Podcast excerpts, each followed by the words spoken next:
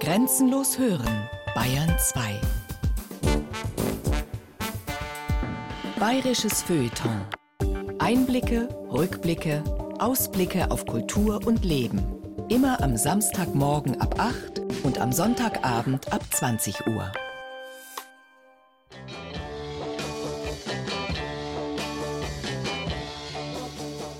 I Wanna Hold Your Hand, das war einfach sensationell. Das war eine andere Art von Musik. Das war der Knaller. Die Musik fand ich toll. Es musste was aufbrechen, unbedingt. So ging es nicht weiter. Ja? Es mussten die alten Zöpfe abgeschnitten werden, unbedingt.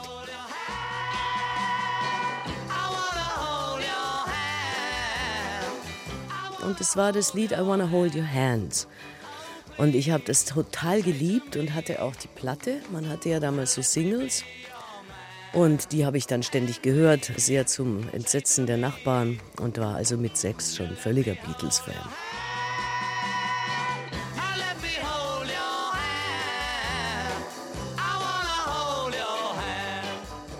Ich war, glaube ich, 17, 18, habe das erste Beatles-Lied I Wanna Hold Your Hand im gehört. Wie das Lied gehört, ich nicht schlecht. Und da ist dann losgegangen. Alle Leute haben plötzlich gemerkt, die machen gute Musik.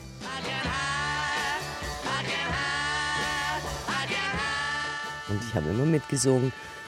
Oh yeah, I tell you something. do do do do I think you'll understand when I tell you something. do do do do I wanna hold your hand. I wanna hold your hand. I wanna hold your hand.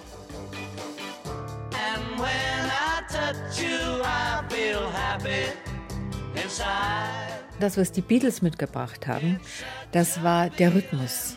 Es war auch die Fröhlichkeit. Die waren frech, waren die.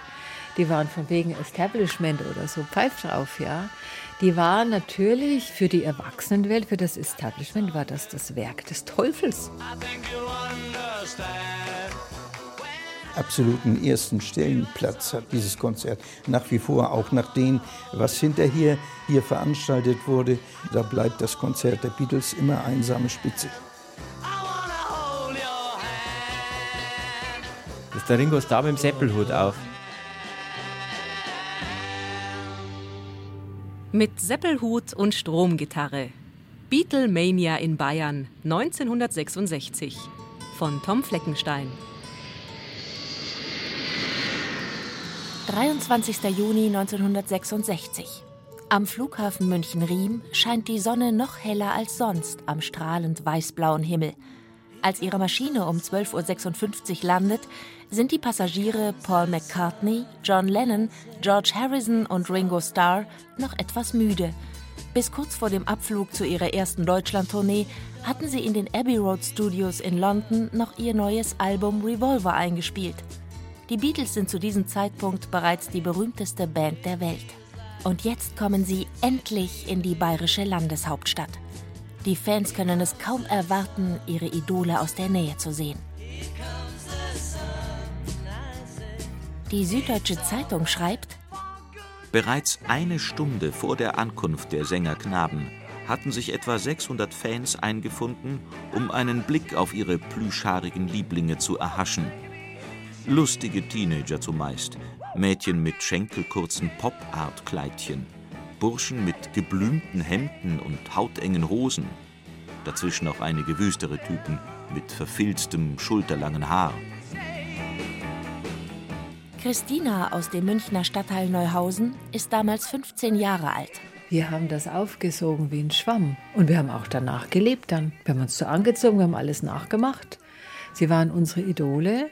Da wurden die Röcke schon kürzer. Man hat dann ganz knallige Strümpfe auch getragen. Wir waren in unserer Mädchenklicke Beatles-Fans und Stones-Fans. Ich war mehr Stones-Fan, aber Beatles auch, also ich glaube, war siebenmal in Help. Und ich hatte auch einen Ring dann mit so einem blauen Stein, wie Ringo ihn in Help anhatte. Den gab es irgendwo mal zu kaufen. Auch die 18-jährige Crystal passt ihre Mode ganz der Beat Generation an. Ich weiß nur noch, dass ich damals auch einen sehr kurzen Minirock anhatte. Ganz München war wirklich aufgewacht. Es war so interessant. Aus dieser, ja, ich sag mal, sehr gemäßigten Zeit, plötzlich war was los. da war das wie eine Explosion. Crystal wird die Beatles aus nächster Nähe kennenlernen und mit ihnen plaudern. Sie ist die Verlobte von Bravo-Chefreporter Thomas Beil. Der kannte James Dean persönlich und ist mit Elvis befreundet. Und jetzt begleitet er exklusiv für die Jugendzeitschrift die Bravo Beatles Blitztournee. Bei den Beatles war es so, er durfte immer, wenn er in London war, und er war oft in London damals zu der Zeit, die Privatwohnung von Paul McCartney nutzen. Also der hatte die Erlaubnis, er wusste, wo der Schlüssel liegt. Und das war einfach Vertrauen. Der Thomas war ja eigentlich derjenige, der sich um alles gekümmert hatte. Er hat sie abgeholt in London vor der Tournee. Ja? Während wir, die Begleitpersonen, ich hatte damals auch kurzzeitig einen Bravo-Mitarbeiter-Ausweis bekommen, weil ich war ja mit dabei, um auch dem Thomas zu helfen. Was er nicht hören konnte, habe ich gehört.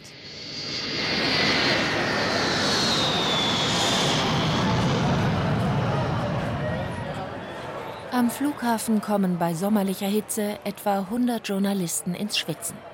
Die Reporter, Fotografen und Kamerateams rangeln um die besten Plätze. Das bayerische Fernsehen berichtet. Die Beatles kommen nicht mehr, sie sind schon da. Das sanfte Zephyr-Lüftchen, das diesen vier Knaben mündert entströmt, löst erfahrungsgemäß einen Sturm von Begeisterung aus. Die Ordnungshüter der Stadt trafen sicherheitshalber gleich Vorsorge für einen ausgewachsenen Hurrikan. Polizeikette Marsch! 200 Polizisten sind im Einsatz und auf das Schlimmste vorbereitet. Krawalle, Radau und Ausschreitungen wie bei dem Besuch der Rolling Stones vor einem Jahr werden befürchtet. Kurz eine Massenpsychose. Einer der Polizeibeamten ist Kurt Gstattenbauer aus Simbach am Inn. Er trägt keine Dienstwaffe an der Hüfte, sondern eine 16-mm-Kamera auf der Schulter. Der 36-jährige Polizeiobermeister filmt, als die Beatles die Gangway des Flugzeugs betreten und freundlich winken. Endlich erscheinen die vier an der Türe. Als erster Paul McCartney, ganz in klassisches Schwarz gekleidet. Dahinter John Lennon, der sich legerer gibt. Er trägt eine helle Sportjacke. George Harrison trägt ein weinrotes Kordsacko. Ringo Starr hat sich ganz auf München eingestellt. Er hat sich einen echten bayerischen Gorsburmhut auf seine Mähne gestülpt. Kurt Gstattenbauer dreht den einzigen Farbfilm, der bis heute vom Besuch der Beatles existiert. Meine normale Tätigkeit bei der Münchner Polizei war ja Sprengstoffsachbearbeiter. Und nachdem nicht jeden Tag ein Flugzeug runtergefallen ist, das auch in unsere Dienststelle reingehört, und nicht jeden Tag ein Sprengstoffanschlag war, haben wir zusätzlich in unserer Dienststelle die Schießausbildung übernommen. Und dann hat man gesagt, ja, wenn ihr das schon macht, dann macht auch die Filmerei, die Beweismittelsicherung. Und so bin ich eigentlich zur Filmerei gekommen. Auslöser dieser Präventivmaßnahmen waren die Schwabinger Krawalle. Im Juni 1962 kam es im Münchner Stadtteil Schwabing zu Straßenschlachten zwischen 40.000 zumeist jugendlichen Demonstranten und einem teils berittenen Polizeiaufgebot. Filmaufnahmen gehören von nun an zum Standardrepertoire der Beweissicherung. Wir haben eine Woche Ausbildung gehabt bei Arnold und Richter über die Handhabung der Kameras und andere machen das in Jahren. Wir haben das in einer Woche gemacht und wie hat der Präsident damals gesagt, die goldene Kamera kann ich einer nicht verleihen. Aus Kostengründen verzichtet die Polizei auf den Ton, dreht jedoch mit modernster Technik auf 16 mm in Farbe. Kurt Gstattenbauers Film ist ein einmaliges Dokument der Musikgeschichte. Bereits 1965 konnte er sein Können an der Kamera unter Beweis stellen, beim Empfang der Queen in München. Ich habe mich nicht an die Absperrungen halten müssen. Und das hat manchmal äh, Ärger gegeben bei den anderen Fernsehanstalten und vor allem bei den Reportern, die vor Ort waren. Die haben gesagt, was tut denn der da drinnen? Und wir dürfen nicht rein. Und dann haben sie gesagt, ja, von welcher Filmgesellschaft sind Sie? Und dann ist das gekommen von der Firma Tesa Film. Und das haben sie akzeptiert. Als die Beatles in München-Riem auf der Gangway stehen, werden sie sofort von Dutzenden Medienvertretern umringt. Ein Reporter, dem es gelingt, sich bis an die Beatles heranzukämpfen, stellt die Frage, warum stehen sie immer so spät auf? Ringo Starr antwortet, möchten Sie in aller Früh schon so laute Musik hören? Ringo Starr trägt tatsächlich einen echten Trachtenhut. Bravo-Chefreporter Thomas Beil hatte den Beatles die Kopfbedeckung bereits im Flugzeug überreicht. Deutschlands Jugendzeitschrift Nummer 1 aus dem Axel Springer Verlag mit einer Auflage von über 850.000 Exemplaren pro Woche hatte die Tour der Beatles eingefädelt.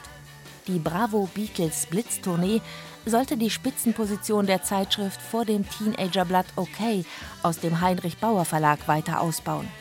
Und natürlich sollte die Promotion Tour den Plattenverkauf ankurbeln. Christa Wehlte arbeitet in den 60er Jahren in der PR-Abteilung der Plattenfirma EMI Electrola, bei der die Beatles damals unter Vertrag sind. Die Bravo war das Leitmedium der jungen Leute. Die hatten eine Macht und einen Einfluss, das kann man sich heute gar nicht mehr vorstellen. Jeder war begierig, jede Woche, was die Bravo bringt. Auch Christina Vormann und ihre Mädchenklicke in München lieben die Stargeschichten der Bravo. Das war die Buschtrommel für solche Dinge. Wir wussten, dass Bravo Karten verlost. Und da haben wir uns natürlich beworben. Ich glaube, es sind über 200.000 Zuschriften gekommen. Ja. Keine von uns hatte Glück, ein Ticket zu erhalten. Die Eintrittskarten für die Beatles sind teuer. Sie kosten zwischen 10 und 25 Mark. Dafür muss 1966 ein Lehrling ein bis zwei Wochen arbeiten. Dennoch sind die beiden Auftritte in München schnell ausverkauft. Aus ganz Bayern kommen Sonderzüge. Für die Ankunft der Beatles in der Landeshauptstadt lässt sich die weltweit größte Plattenfirma EMI Electrola nicht lumpen. Also einfach die jetzt locker die Gangway runtergehen zu lassen, das fand ich zumindest für zu langweilig. Und da haben wir die Idee entwickelt, lassen wir sie doch Münchner Boden betreten in bayerischer Tracht. Sagt Herfried Kier. Er ist damals bei der EMI Electrola in Deutschland für Presse und PR zuständig. Vier Lederhosen mit bestickten Trachtenhosenträgern und weiße Trachtenhemden stehen zur Übergabe bereit. Kiers Mitarbeiterin Christa Wehlte muss sich erst einmal durch das Heer von Reportern durchkämpfen. Sattelhose und dazu passendes Hemd. Und jeder von uns, der da die vier begrüßte, hatte so einen Kleiderbügel mit dem Outfit in der Hand und ich hatte den Paul, der guckte mich etwas verwundert an, grinste aber dann und nahm sein Geschenk.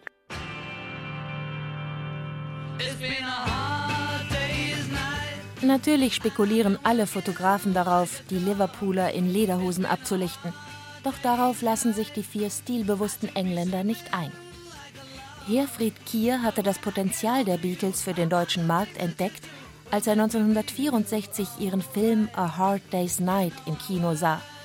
Die Rolling Stones hatten bereits 1965 Konzerte in Deutschland gegeben, höchste Zeit also mit den Beatles 1966 zu kontern.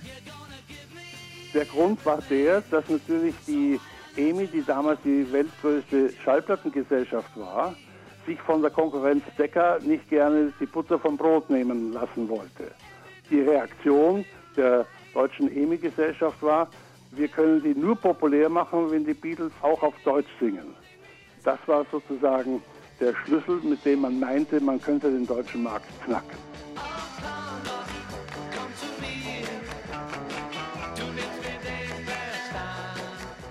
Die Plattenfirma beauftragt den Programmdirektor von Radio Luxemburg, Camillo Felgen. Er soll den deutschen Text für zwei Beatles-Hits verfassen: I Wanna Hold Your Hand und She Loves You. Tatsächlich lassen sich die Beatles überreden. Am 29. Januar 1964 nehmen sie in Paris die beiden Lieder auf.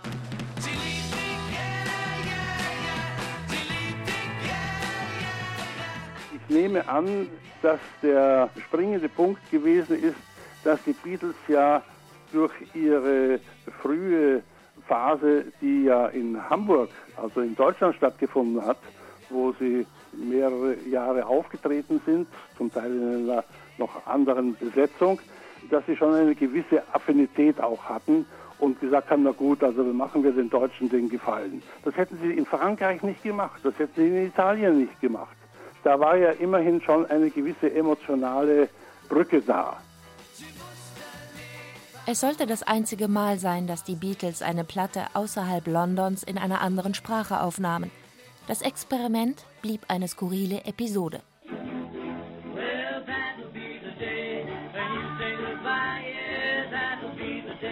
Mit 16 Jahren gründet John Winston Lennon Ende 1956 seine erste Band, die Quarrymen, benannt nach der Quarrybank High School in Liverpool.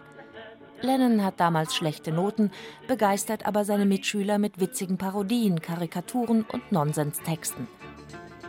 Denen ihr großes Vorbild war Lonnie Donegan, eindeutig. Dieser wirklich tolle Banjo-Spieler aus Liverpool, der eben Skiffle gespielt hat. Und das war das große Vorbild für Paul McCartney und John Lennon. Die haben letztlich diesen Stil drauf gehabt, aus dem dann irgendwie Beat-Musik geworden ist. Sagt Till Obermeier-Kotschmar, der als Schüler damals alles aufsaugt, was an neuen Musikstilen aus Amerika und England nach Deutschland kommt. Am 6. Juli 1957 begegnet John Lennon dem 15-jährigen Paul McCartney. Der beeindruckt ihn mit seiner Version des Eddie Cochran-Stücks 20 Flight Rock.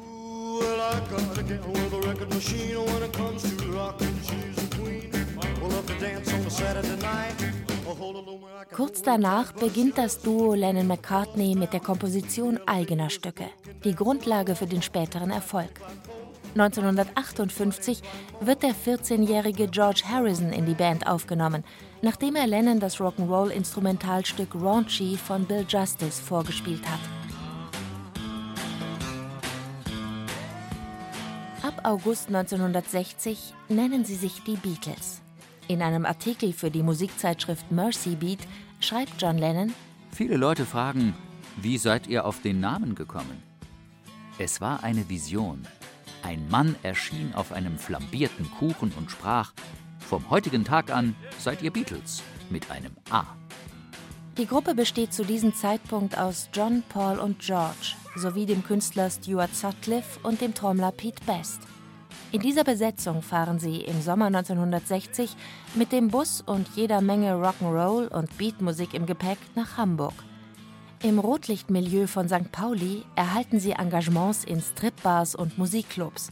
Im Indra sieht sie Reinhard, genannt Dicky, Tarach zum ersten Mal.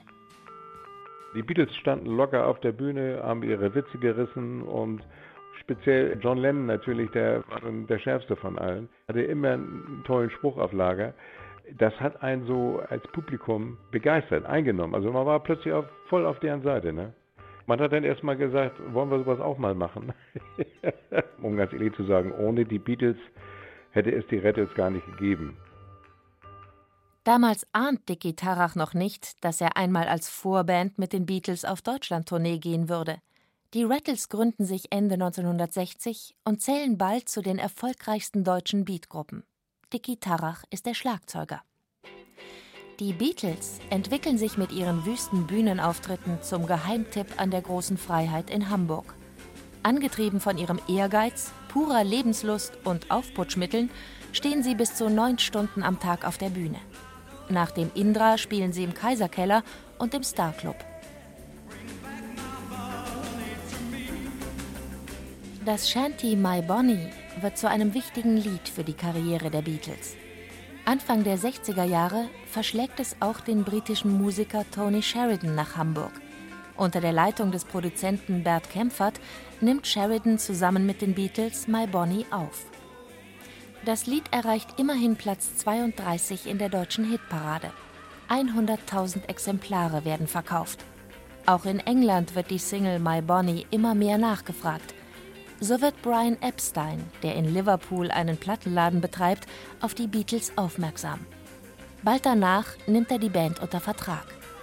Der Geschäftsmann Brian Epstein verpasst den Beatles ein völlig neues Image. Sie sollen sauber und adrett in Anzügen auftreten, um für die Massen attraktiv zu werden. Fluchen wird den Musikern streng verboten. Die Band muss Choreografien für die Bühne einstudieren. Lange Zeit sucht Brian Epstein vergeblich nach einer Plattenfirma für die Beatles. Die Decca lehnt sie ab. Nach einem Vorspieltermin nimmt sie der geniale Musikproduzent George Martin von Parlophone Records unter dem Dach von Emi Elektrola unter Vertrag. Zusammen mit George Martin feilen sie am Sound. Im Oktober 62 erscheint die erste Single, Love Me Do. Da wurde gespart, wurden die Sparschweinchen wurden da geknackt, um sich da alles zu kaufen. Und es war ja auch so, dass immer erst Singles kamen, ein paar Singles und dann gab es irgendwann mal ein erstes Album, ja. Wir sind immer zu Lindberg gegangen, der Sonnenstraße. Und man hat die auch vorher schon dann bestellt oder man hat sie blind gekauft, auch gar nicht, um reinzuhören. Die meisten von uns hatten noch gar keinen Plattenspieler. Aber eine Schulkameradin, die hatte den ersten Plattenspieler. Und da sind wir dann immer hin zu ihr, die ganze Gang. Und dann wurde das immer gehört, ja.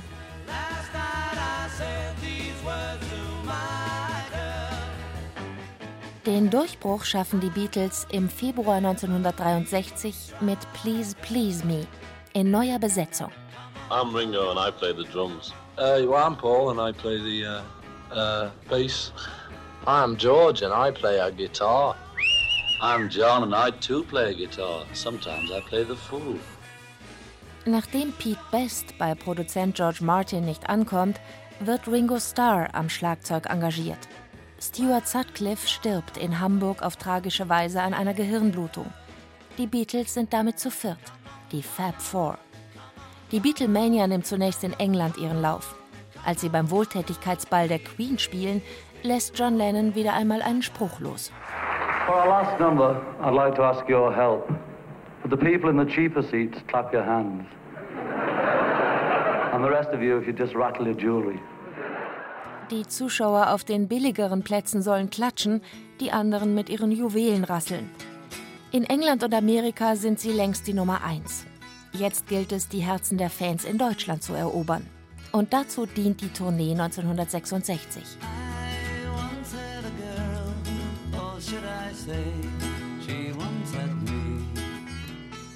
Immerhin führen die Beatles mit Rubber Soul seit März 66 unangefochten die Liste der meistverkauften LPs an.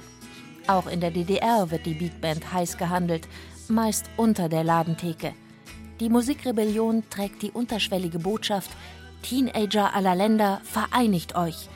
Die Parteiführung der SED hält mit Walter Ulbricht dagegen.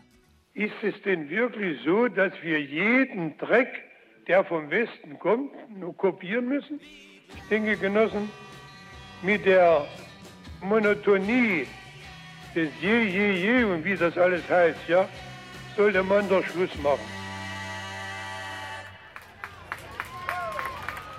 München-Riem, 23. Juni 1966, 13.15 Uhr. Tagebuch von Bravo-Chefreporter Thomas Bay. Dann steigen die Beatles noch auf dem Rollfeld in weiße Mercedes-Limousinen. Paul winkt aus dem offenen Fenster. Der Corso startet in Richtung Innenstadt. Hunderte von Fans stehen an den Straßenkreuzungen und winken ihren Idolen zu. Die Polizei fährt mit einem Lautsprecherwagen voran. Machen Sie bitte Platz für die Beatles. Die Fans winken den vier Pilzköpfen mit Fähnchen zu. Der Korso gelangt zum Bayerischen Hof, den die Beatles gegen 13.45 Uhr über den Hintereingang betreten. Hoteldiener Franz Schlüter bringt die zwölf Koffer der Beatles auf die Zimmer und erhält dafür 10 Mark Trinkgeld.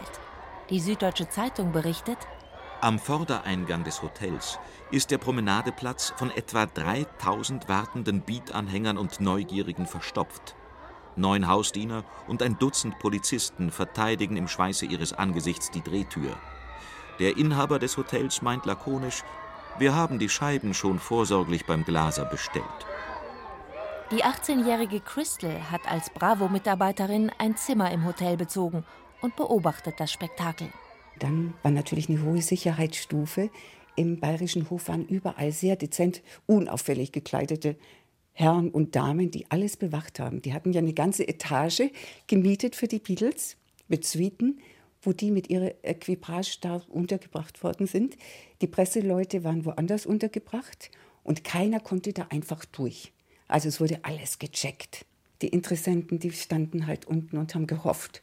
Einen Blick. Paul, lass dich doch mal sehen. Das bayerische Fernsehen sendet eine Reportage über die Begeisterung der Beatles-Anhänger.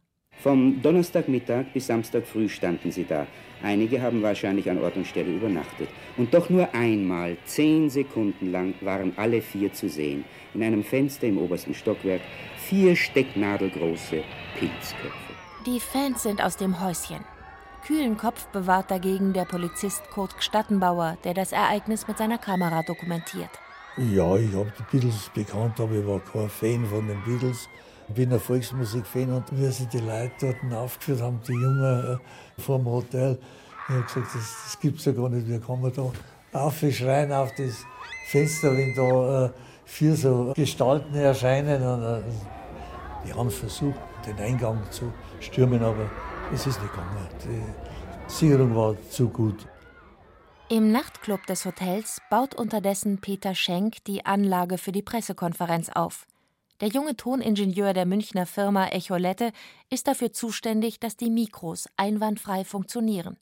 Seine Frau Renate hilft meistens beim Soundcheck. Ausgerechnet heute ist sie noch nicht da. Es waren sehr viele Leute unterwegs und es wurde auch abgesperrt. Aber der Gag ist der, meine Frau ist später gekommen von Straubing mit dem Zug und dann sagt sie zu mir, wie komme ich da rein? Na, sage ich, nimmst du Tüte rein und tust zwei Milch rein und sag, gehst an die Rezeption vom Bayerischen Hof und sagst, du hast die Mikrofone für die Pressekonferenz von den Beatles. Um 16 Uhr soll die Pressekonferenz starten. Fotografen, Kameraleute und Reporter warten gespannt auf die Beatles, doch die vier kommen nicht. Tagebucheintrag von Bravo-Chefreporter Thomas Beil. Auf dem Weg zur Pressekonferenz kommt es zu einem kleinen Zwischenfall.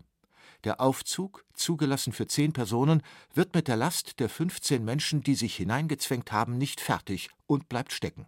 Zehn Minuten haben die geschwitzt wie in der Sauna und haben natürlich auch gedacht, da stimmt was nicht. Die Techniker machen den Lift flott.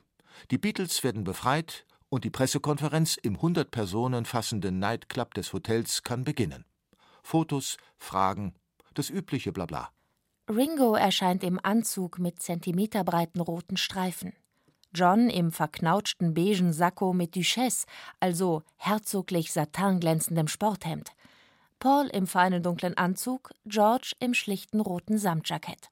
Die waren super höflich, aber jeder hatte natürlich schon so sehr ausgeprägt seinen speziellen Charakter. Der John, so ein bisschen der Hochintellektuelle, der so ein bisschen sophisticated war, ja, an den hat man sich nicht so rangetraut. Der Paul, der Sonny Boy, der so gesmiled hat und der einfach wahrscheinlich auch am beliebtesten war. Der George Harrison, der da auch schon so ein bisschen diese mystische Rolle hatte, schüchtern. Und dann der Funny Guy, das war der Ringo, ja. Der mit seinen Ringen und das war doch auch, die waren gut gemischt. Also für jeden war was dabei vom Geschmack her eigentlich. Ne? Und dann ist die Presse da. You've changed the style of your music. Are you thinking about changing the style of your hairdo? We never, we haven't really changed the style. The style has progressed, and if it doesn't progress, it's no good, you know. And the hair doesn't progress because it's not a. Wir haben unseren Stil nicht wirklich geändert. Wir haben Fortschritte gemacht. Wenn man keine Fortschritte macht, ist es nicht gut. Und mit den Haaren, das ist etwas, wo man keine Fortschritte erzielen kann. Die dummen Fragen von den Journalisten, ob der George Harrison jetzt im Moment lange Unterhosen hat. So ein Blödsinn haben sie gesagt. Und dann haben sie an Paul was gesagt, warum er immer so versnobbt und hochnäsig ist. Da sagt er, wenn Sie mich Blödsinn fragen, dann müssen Sie erwarten, dass ich Ihnen Blödsinn antworte, weil mir nichts anderes drauf einfällt. Dann waren sie wieder statt. Frage an Ringo: Was halten Sie von Beethoven? Darauf der Schlagzeuger: Ich mag ihn sehr, besonders seine Gedichte. Dass er sämtliche Symphonien Beethovens zu Hause im Plattenschrank stehen hat, verschweigt er selbstverständlich. Die haben sich hinterher aufgeregt, dass ein Fragender gefragt hat, John, how late is it? Und dann fand der John das natürlich brüskierend blöd und hat geantwortet, time for you to go to bed. Schlagfertig, stets höflich, sehr professionell erscheinen alle vier Beatles. Manager Brian Epstein achtet penibel auf jedes Detail. Es ging um die Vermarktung eines Produkts, der perfekten Boygroup. Und doch behielten die Fab Four stets ihre Liverpooler Lässigkeit. Und das auch nach Jahren im Showgeschäft. Christa Wählte von der Plattenfirma EMI Elektrola. Ich war eigentlich entzückt von diesen Jungs. Intelligent, auch ein bisschen überlegen, eine gewisse leichte Arroganz, besonders von John und George, war da schon durchzuspüren. Sie wussten schon, dass sie wie Ikonen da standen und auch etwas ausstrahlen mussten zugunsten des Publikums. Sie waren gute Schauspieler. Die vier charmanten Liverpooler Jungs faszinieren vor allem die weiblichen Fans. Die Fab Four bekommen Fanpost aus aller Welt.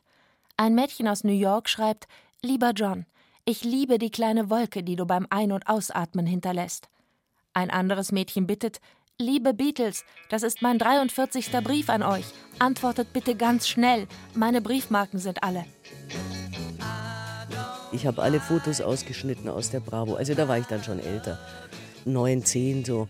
Mein gesamtes Zimmer war zugepflastert mit Fotos, hauptsächlich von den Beatles. Und meine große Liebe war ja Ringo. Und von dem hatte ich ein ganz spezielles Foto, alles aus der Bravo ausgeschnitten. Das klebte so über meinem Bett. Das habe ich jeden Abend geküsst. Und zwar ist die Farbe dann so abgewetzt.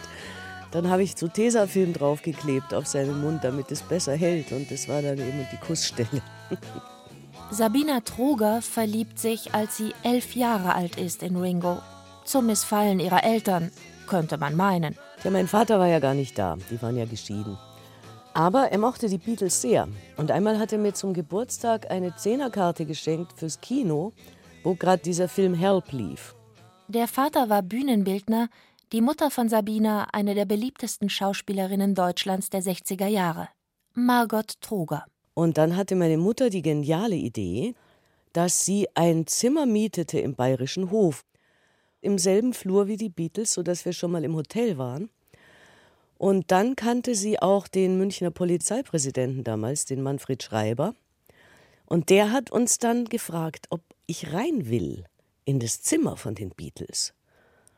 Und das war natürlich ungeheuer überwältigend. Die haben natürlich gesagt, ja. Für Sabina geht plötzlich ein Traum in Erfüllung. Und dann kam ich in das Zimmer und da waren sie alle vier. Und das war natürlich ungeheuer. Also ich war ja Ringo-Fan, wie gesagt. Und zu meinem Leidwesen hat sich der Ringo überhaupt nicht irgendwie so um mich gekümmert. Der saß so am Fenster und guckte so vor sich hin. Aber Paul McCartney, in den ja die meisten Mädchen verliebt waren, hat sich ganz rührend um mich gekümmert. Ist also zu mir gekommen, hat mich begrüßt und, und hat mir also einen Platz angeboten und hat mit mir so geredet und war ganz, ganz lieb. Und ich war aber, ich war ja Ringo-Fan. Und Paul McCartney war mir eigentlich schnurzegal. Obwohl ich das sehr geschätzt habe, dass der so lieb war. Ne? Aber ich hätte halt wahnsinnig gern mit Ringo geredet. Und aber ich war ja absolut total verschüchtert natürlich und überwältigt und konnte praktisch überhaupt nichts sagen. Stammel, Stammel. Ich hatte einen eingelernten Satz und der lautete, Excuse me, but I want to thank you for your wonderful music. Und den habe ich dann noch irgendwie so rausgebracht. Aber sonst habe ich, glaube ich, gar nichts gesagt. Nach fünf Minuten ist das Märchen wieder vorbei. Sabina sagt Goodbye zu den Beatles. Na, am Ende habe ich ein Autogramm bekommen. Und zwar war das so eine vorgedruckte Karte mit den Unterschriften drauf und einer von denen, wahrscheinlich Paul, hat dann noch sogar extra vor Sabina draufgeschrieben. Als ich von zu Hause auszog mit 17, habe ich alle diese ganzen Kindheitsgeschichten radikal weggeschmissen und dieses leider auch. Und heute tut es mir natürlich leid, denn das wäre ja nun einiges wert auf eBay. Tagebuch von Bravo-Chefreporter Thomas Beil. 21 Uhr. Der Abend verläuft ruhig. Die Beatles feiern eine Poolparty auf dem Dach ihrer Edelherberge. Michael Gräter, der rasende Reporter der Münchner AZ, verkleidet sich als Masseur und berichtet, dass die Beatles um 21.30 Uhr durch die Hintertür bei der Bar ins Poolareal geschlichen sind. Paul geht in einer geliehenen Badehose schwimmen. Die Hoteldirektion hat eigens für die Beatherrschaften frisches Wasser eingelassen. Paul fordert seine drei Kollegen auf, ins Wasser zu kommen aber die halten sich lieber an Whisky mit 7-Up. Am nächsten Tag lautet die Schlagzeile: AZ-Reporter war mit den Beatles beim Schwimmen. Das Poolwasser, in dem Paul geschwommen ist, wollten gewiefte Geschäftsleute in Flaschen abfüllen und für 100 Mark Mindestgebot verkaufen. Aber das Hotel lehnt dies ab. Die Boulevardpresse hat also ihre Schlagzeilen. Doch für die Beatles ist der Abend noch lange nicht gelaufen. Wir saßen am Abend dann in der Suite von den Beatles. Der Thomas war sehr bemüht, denen auch ein bisschen Unterhaltung zu ermöglichen und hat dann zum Herrn Greta gesagt, die Aufpasser des Hotels haben uns gebeten, bitte macht alles, dass die Beatles nicht downtown gehen, dass die jetzt nicht nach Schwabing wollen, dass die jetzt nicht sagen, wir wollen jetzt in den Club. Es gibt ein riesiges Sicherheitsproblem. Macht was, bitte, bitte, unterhaltet sie, lasst euch was einfallen. Auf die Schnelle werden vier High Society Damen aus einem benachbarten Club angesprochen, ob sie die Beatles kennenlernen wollen. Doch John, Paul, George und Ringo reagieren eher gelangweilt. Später kommt noch eine englische Journalistin vom Daily Mirror in die Suite. Weitere Details entziehen sich der Kenntnis von Crystal Bile. Am nächsten Tag, dem 24. Juni 1966, werden die Beatles gegen Mittag geweckt. Zum Frühstück gibt es Cornflakes und Milch sowie Schinken und Eier. Zwei Auftritte sind im Zirkus Krone geplant. Eine Nachmittagsvorstellung und eine Abendshow. Für den Sound ist Peter Schenk verantwortlich. Kurz vor der Tour bekam der 24-jährige Toningenieur einen Anruf. Das war so, dass bei der früheren Firma, bei der ich also technischer Leiter war, erst einmal der Buchmann, der die Tournee organisiert hat für die Bravo, angerufen hat, ob wir für die Beatles die letzte Tournee beschallen könnten. Es gibt am europäischen Markt nichts außer diesen riesigen Hallenanlagen, aber die sind halt für Sprache gedacht, für Sportanlagen. Kennen Sie das mal? Ja, habe ich gesagt, warum nicht? Das, das kriegen wir schon hin. Und dann sage ich, wann brauchen Sie es denn? Dann sagt in 14 Tagen. Sage ich, ja, ah, das schaffe ich vielleicht. Das ist freilich ein Bluff, denn die stärksten Anlagen, die es damals gibt, haben eine Leistung von unter 100 Watt. Peter Schenk steht vor einer Herkulesaufgabe. Wir haben die besten Lautsprecher der Welt eingebaut. Und da habe ich gesagt, wir müssen das Beste äh, nehmen, das den höchsten Wirkungsgrad hat. Da haben wir noch gesagt, es geht nur über die Größe. Je mehr Lautsprecher und je mehr Endstufen, umso lauter wird es auf der Bühne. Lautstärke war auch nötig, denn die Fans der Beatles brüllen und kreischen erfahrungsgemäß so laut, dass man von der Musik nichts mehr hört. Ich glaube, ich war in Europa der Erste, der das gemacht hat, und zwar sogenannte Aktivboxen, wo also die Endstufe im Lautsprecher eingebaut ist. Ich habe also sechs Lautsprecher gehabt, die zwei großen und dann noch vier zu Säulen verteilt im Publikum. Bin auf 800 Watt gekommen. Dann der alles entscheidende Tag. Jetzt muss ich zeigen, wie gut die Boxen sind. Ich habe die Anlage übrigens im VW-Bus transportiert. Die ganze. Und mit Gitarrenverstärkern und Boxen. Alles in einem VW-Bus. Unterdessen trifft um 16 Uhr der rasende John, der Sonderzug aus Stuttgart, in München-Pasing ein. 250 Beatles-Fans werden mit Omnibussen zum Zirkus Krone transportiert. Um 16.35 Uhr kommt der fliegende Paul aus Innsbruck an, dann der schnelle George aus Würzburg sowie der rollende Ringo aus Ulm. Aus ganz Bayern strömen die Fans nach München. Mit den kürzesten Weg hat die 15-jährige Christina mit ihrer Clique aus dem Stadtteil Neuhausen. Ich konnte es mir nicht leisten. Wir haben uns dann von Zirkus Krone hingestellt, weil irgendjemand erzählt hat, ja, aber wenn er da wartet, dann kommen die hier vorbei. und da haben wir dann gewartet. Haben uns schick gemacht, war extra beim Friseur und waren wahnsinnig aufgeregt. Till Obermeier aus München hatte damals Glück. Als Redakteur der Schülerzeitung Spicker der Fritjof Nansen Realschule kann er eine Pressekarte ergattern. Der einzige Großauftrittsort war ja eigentlich Zirkus Krone. Da war es ja jetzt schon süchtig, dass einmal so eine Band rüberkam. Hans Schulz sitzt in seinem Arbeitszimmer im Zirkus Krone. Der 86-jährige Hanseate kümmert sich auch heute noch um das Rechnungswesen. Anfang der 60er Jahre kam er aus Hamburg nach München. Der teure Neubau musste, wenn der Zirkus im Sommer auf Reisen war, unbedingt vermietet werden. Da hatte er die Idee, in dem kreisrunden Holzbau mit seiner hervorragenden Akustik Konzerte zu veranstalten. Konnte man doch von jedem Platz aus wunderbar auf die Bühne sehen – in seinem Büro hängen die Fotos der beiden Konzerte, die ihm am wichtigsten sind. Das der Rolling Stones und das der Beatles. Das ist das unmittelbare Geschehen auf der Bühne anlässlich des Konzerts hier bei mir. Es gab keine Olympiahalle und keine vergleichbare andere Halle hier in München als den Kronebau. Im Vorjahr hatten hier ja bereits die Rolling Stones gespielt. Man hatte also da beste Erfahrungen mit.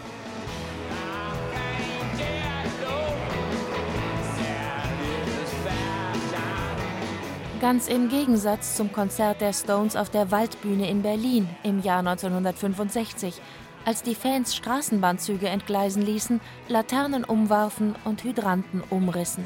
Der damalige Polizeipräsident Dr. Schreiber hat natürlich davon gehört, dass bei dem Konzert in Berlin die Waldbühne ziemlich auseinandergenommen worden ist von wütenden Zuschauern. Und da hat er sich mit mir in Verbindung gesetzt und hat gesagt, also bei uns in München passiert das nicht. Das Polizeiaufgebot, Wasserwerfer, Mannschaftswagen und Gefangenentransporter stehen bereit.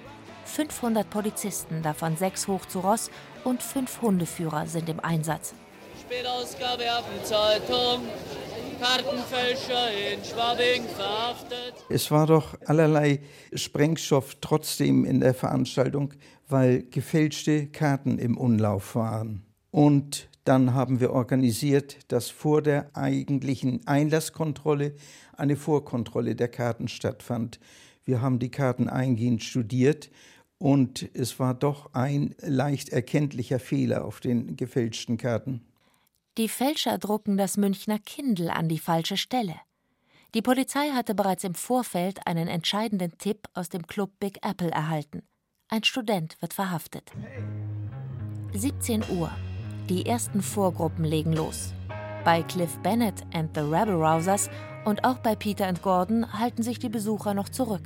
Erst bei den Rattles kommt Stimmung auf.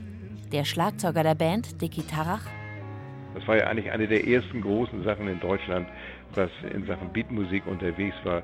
Das war ja auch für uns eine super Ehre. Jede Band wollte ja eigentlich da oben hin, wo die Beatles sind. Um 17.45 Uhr fahren die Beatles vom Hotel zum Auftritt. Die Fans belagern den Hintereingang. Mit Blaulicht und Martinshorn bahnt die Polizei den Weg zum Zirkus Krone, den die Band um 18.15 Uhr erreicht. Dann kamen die Jungs irgendwann an und das war schon wirklich irre. Da ging hinter dem Zirkus Krone, da hinten Backstage-Bereich, da ging so ein Rolladen hoch und dann fuhren da irgendwie vier, fünf, sechs weiße Mercedes rein. In jedem der Wagen saß einer von den Jungs, schon bühnenfertig angemacht. So ein leichter Schauer lief einem da so über den Rücken, weil das so perfekt inszeniert war. Auch gar nicht lange aufgehalten, Presse war natürlich da, zack, in den sogenannten Dressing Room und dann waren sie weg. Viel Zeit bleibt ihnen nicht. Um 18.47 Uhr kündigt der Ansager Charlie Hickman die vier Liverpooler an. Das Publikum ist schon ganz ungeduldig. Ich darf Ihnen jetzt das Größte in die Geschichte des Showbusiness ansagen. Aus England, die Beatles!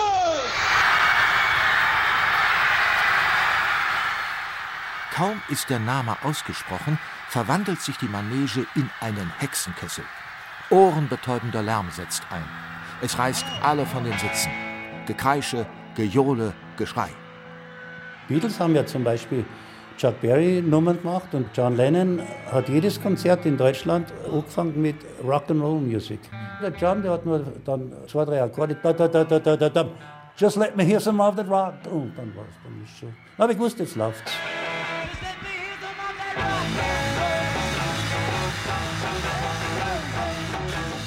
In der Sekunde, wo die auf der Bühne standen, ging die Welt unter, weil nur noch Geräusche waren. Die, die Mädchen fielen reihenweise in, in Ohnmacht, wurden rausgetragen von den Rotkreuzmännern. Berichtet Crystal Byle, die als Bravo-Mitarbeiterin Backstage Notizen macht. Die elfjährige Sabina Truger schwebt nach ihrem Hotelbesuch bei den Beatles immer noch auf Wolke Nummer 7. Die Beatles waren dann winzig klein, ganz weit weg auf der Bühne. Und es war absolut irreal auch und hatte nichts mit dem zu tun, dass ich die getroffen hatte. Und man konnte durch das Gekreische, weil ich die Lieder halt alle so wahnsinnig gut kannte, konnte man gerade noch raushören, welches Lied sie gerade spielen. Aber wirklich gerade noch. Es war ein absoluter Wahnsinn. Auch Dicky Tarach von den Rattles verfolgt gebannt das Konzert seiner großen Vorbilder. Es war ein unglaubliches Mädchengeschrei und zwar wenn junge Mädchen schreien, ganz hell, also höher geht nicht. Und dieser Klang des Schreins hat das ganze Konzert begleitet. Das war streckenweise lauter als das, was die Jungs auf der Bühne gespielt haben. Und die haben sich manchmal kaum selber singen gehört. The next song, nächstes Lied is called I Feel Fine. Der Reporter der Süddeutschen Zeitung macht sich Sorgen um die Gesundheit der Besucher. Als die Gitarren ihren harten Rhythmus beginnen, wird der Lärm so stark, dass es vom ärztlichen Standpunkt aus ratsam erschiene, das Weite zu suchen. Das halbe Dutzend schrankgroßer Verstärker würde selbst das Laufgeräusch einer Ameise in das Donnern einer aufgescheuchten Elefantenherde verwandeln. Das heißt, die Aktivboxen von Toningenieur Peter Schenk geben alles.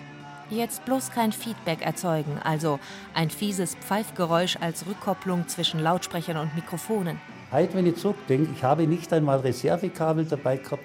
Vielleicht habe ich einen Lötkolben dabei gehabt. Ich habe keine Angst gehabt. Ich habe so ein Vertrauen in mich und in die Verstärker gehabt, dass ich sage, das geht. Man hat einfach einen guten Groove gehabt. Und das war eigentlich das Neue an dieser Musik, dass die Post abging. Till Obermeier steht in der ersten Reihe. Für seine Schülerzeitung Spicker schießt er fleißig Fotos. Ohne Blitz, mit einer einfachen Aqua-Isomatic-Kamera. Zu Ringo Starr, mhm. da bin ich auf einen Meter hingekommen. Und das, obwohl die Beatles von 30 Polizisten bewacht werden. Um nicht zu provozieren, sind sie in Zivilkleidung im Einsatz, mit Hemd und Krawatte. Verstärkung bekommen sie von 25 Ringern des TSV München Neuaubing.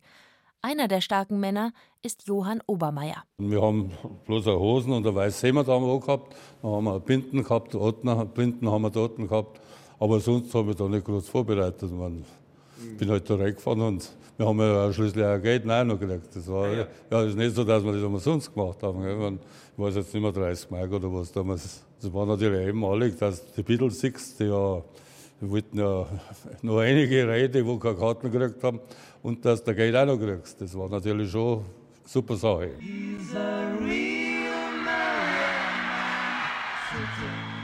Und dann war da ein Mädel und die wollte den Schlagstock von den Ringo Starr wollte mal berühren.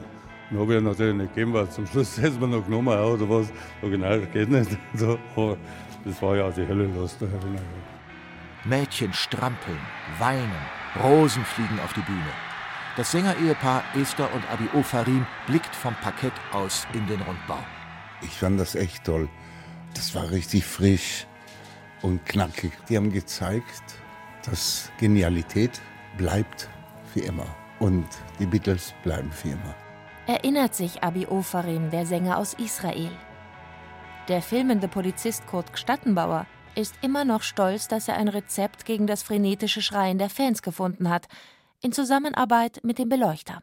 Ich habe zu dem gesagt, mach mehr Licht, dass ich besser filmen kann. Wenn es lauter geworden ist und in dem Moment, wo das Licht gekommen ist, sind die anderen drin ruhiger geworden. Dann ist man wieder runtergegangen mit dem Licht. Er hat da seine Schieber gehabt und äh, wenn es wieder zu laut worden ist, hat er wieder mehr Licht gegeben. Das Mittel bewährt sich. Die Polizei ist zufrieden. Randale bleibt aus. Christina hört sich das Konzert draußen im Freien an und singt die Lieder mit. Zwei meiner Freundinnen sind reingekommen. Die haben das als Geschenk bekommen. Die haben gesagt, also gehört haben wir nicht viel, aber wir haben auch so laut geschrien. Die waren also richtig heiser, waren die auch. Und die waren so in einem Rausch, wie halt Teenager auch sind. Äh, und die haben uns auch angesteckt, dass wir also, wir waren fertig hinterher. Wir waren richtig fertig.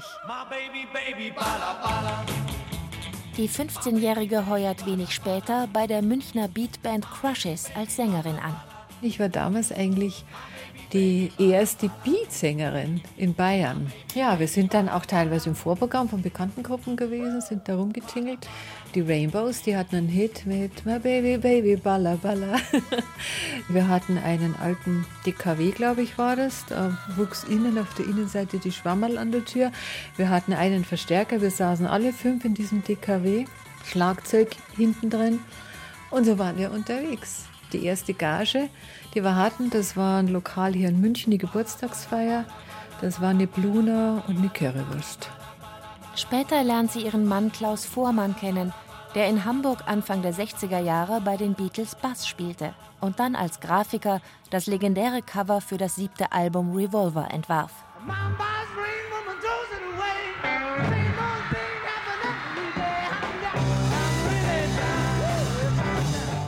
I Feel Fine, Yesterday, Nowhere Man, Paperback Writer und zuletzt I'm Down. Für 25 Minuten und 11 Songs hypnotisieren die Beatles 3000 Zuschauer im Zirkus Krone. Es ist wahr, rein musikalisch hat man mehr davon, wenn man sich daheim die Beatles vom Plattenspieler einträufelt. Und doch könnte man daheim zwischen Bücherbord und Fernsehecke jemals so aus dem Häuschen geraten. Thank you very much and um, Dankeschön, vielen Dank und Wiedersehen. Yes.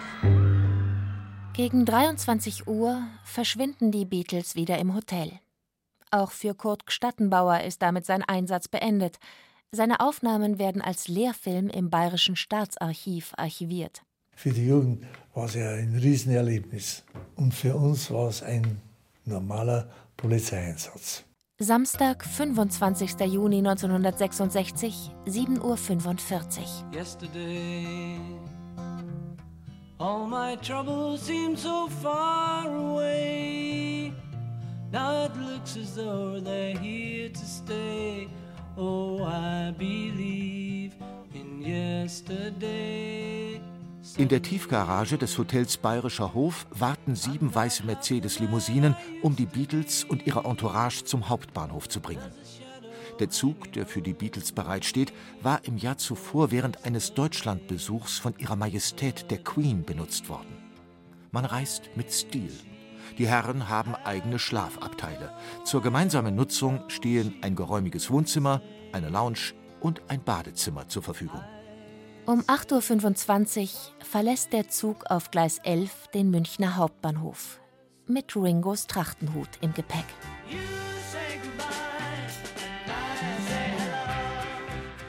Und damals war das eben wirklich der Anfang von dieser wirklich globalen Bewegung, in der es später eben vor allem um Frieden ging und um wirkliche Werte. Und je länger das dauerte, je also äh, länger es die Beatles gab, desto tiefer wurde ja auch ihre Musik und ihre Texte. Was die ausmachte, war, glaube ich, wirklich, dass die einfach die geballte Energie dieser Generation, dieses Aufbruchs in sich trugen und Musik daraus machten. Mit Seppelhut und Stromgitarre. Beatlemania in Bayern 1966. Sie hörten ein bayerisches Feuilleton von Tom Fleckenstein. Es sprachen Caroline Ebner, Andreas Neumann, Johannes Hitzelberger und Christian Schuler. Ton und Technik Lydia Schön-Grimmer. Redaktion und Regie Ulrich Klenner. Well, that really is it. So, for the time being, it's cheerio from the Beatles. Goodbye, George. Goodbye, John. Ring a ball, ring a ball, Rodney back. Thank you very much. Bye bye. Eine Produktion des Bayerischen Rundfunks 2016.